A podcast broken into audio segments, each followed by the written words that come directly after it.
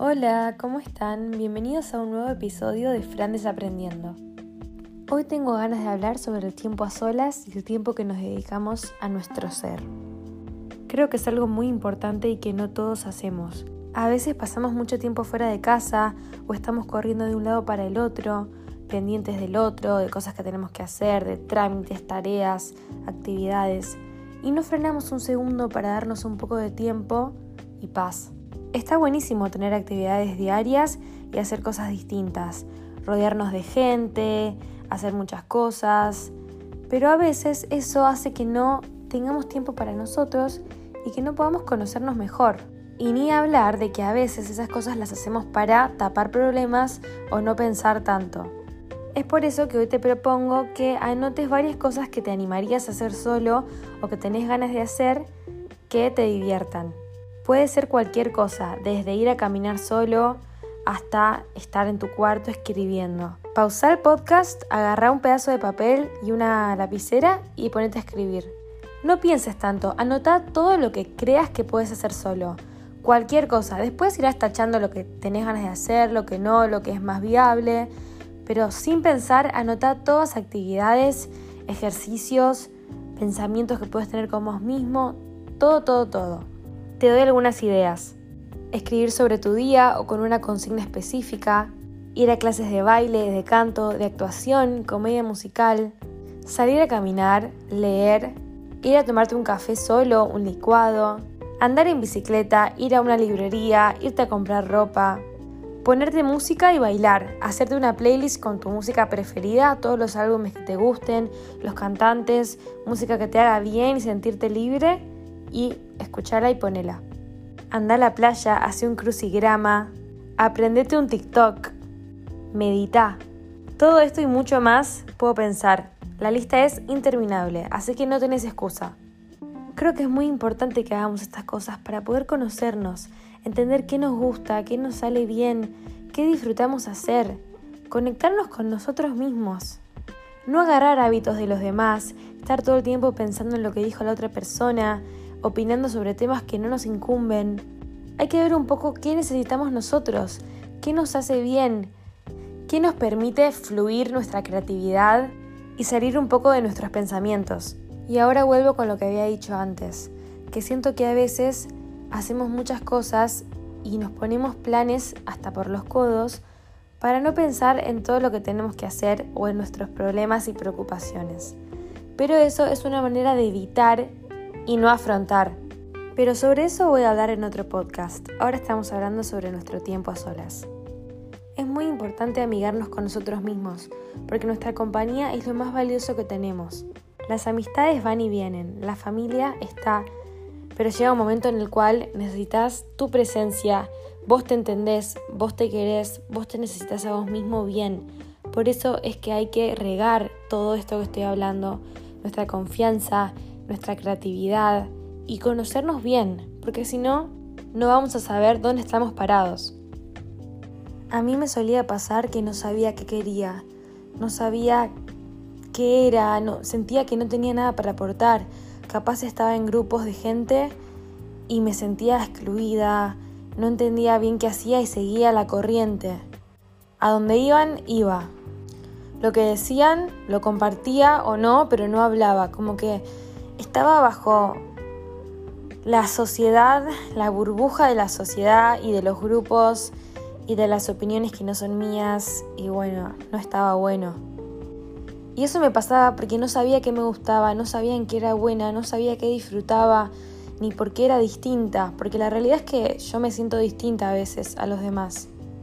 No porque lo sea, sino porque mi mente me hace creer que soy rara por disfrutar otras cosas o por no querer estar todo el tiempo en, grupo. La verdad soy una persona muy independiente que me gusta estar sola, me gusta leer, me gusta estar tranquila, en paz, en silencio, lo disfruto mucho. Y de más chica me costaba eso porque no entendía si era que me faltaba algo, si era que no era suficiente, que nadie me quería. Ay, me estoy reyendo de tema. Amo, traumas de la infancia.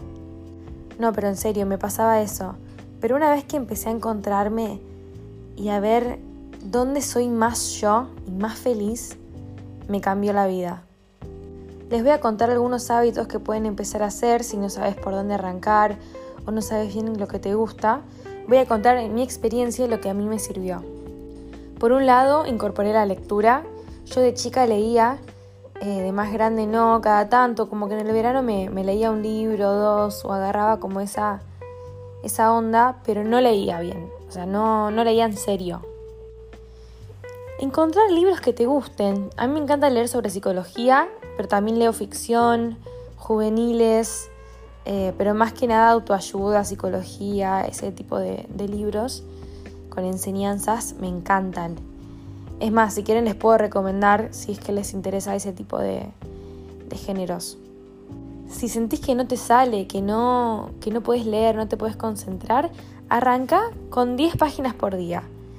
Esta idea está bastante quemada, se super dice, pero yo la reapoyo. Porque 10 páginas no son nada. Pero capaz, si te cuesta leer, te parece bien, te parece justo. O te puede pasar re rápido. Entonces vos arrancás con 10 páginas.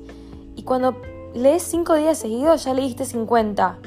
Después, 10 días, 100 páginas. Ya vas por la mitad del libro o por un cuarto, depende cuánto dure, pero avanzaste un montón pero puede ser lo que sea, una biografía sobre música, sobre lo que sea, abogacía, lo que te interese.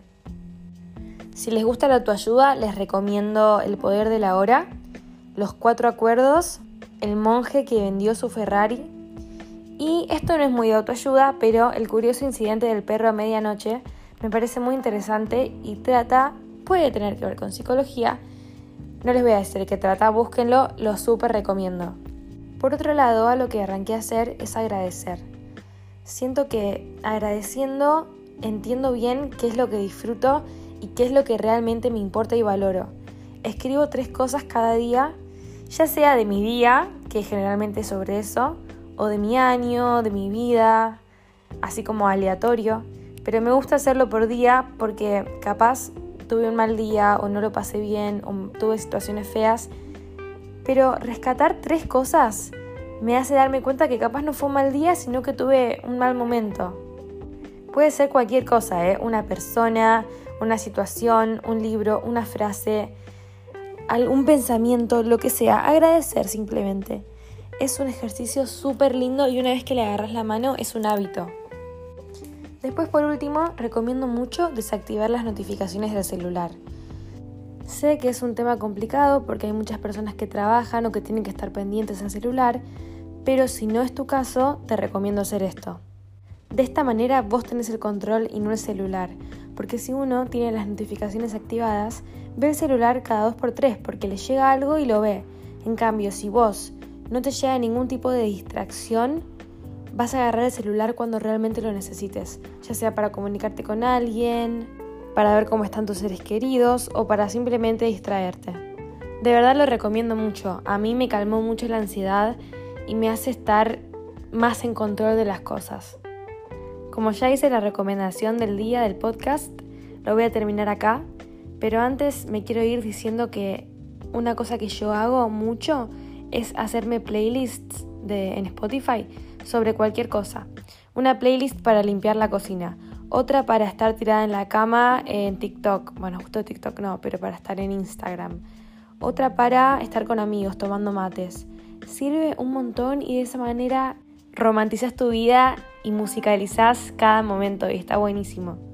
Espero que puedan encontrar confort y amor en su tiempo a solas, que puedan hacer alguna de las actividades y que les resulte, porque no hay nada más lindo que estar con uno mismo. Les mando un beso enorme, Gracias por escuchar como siempre.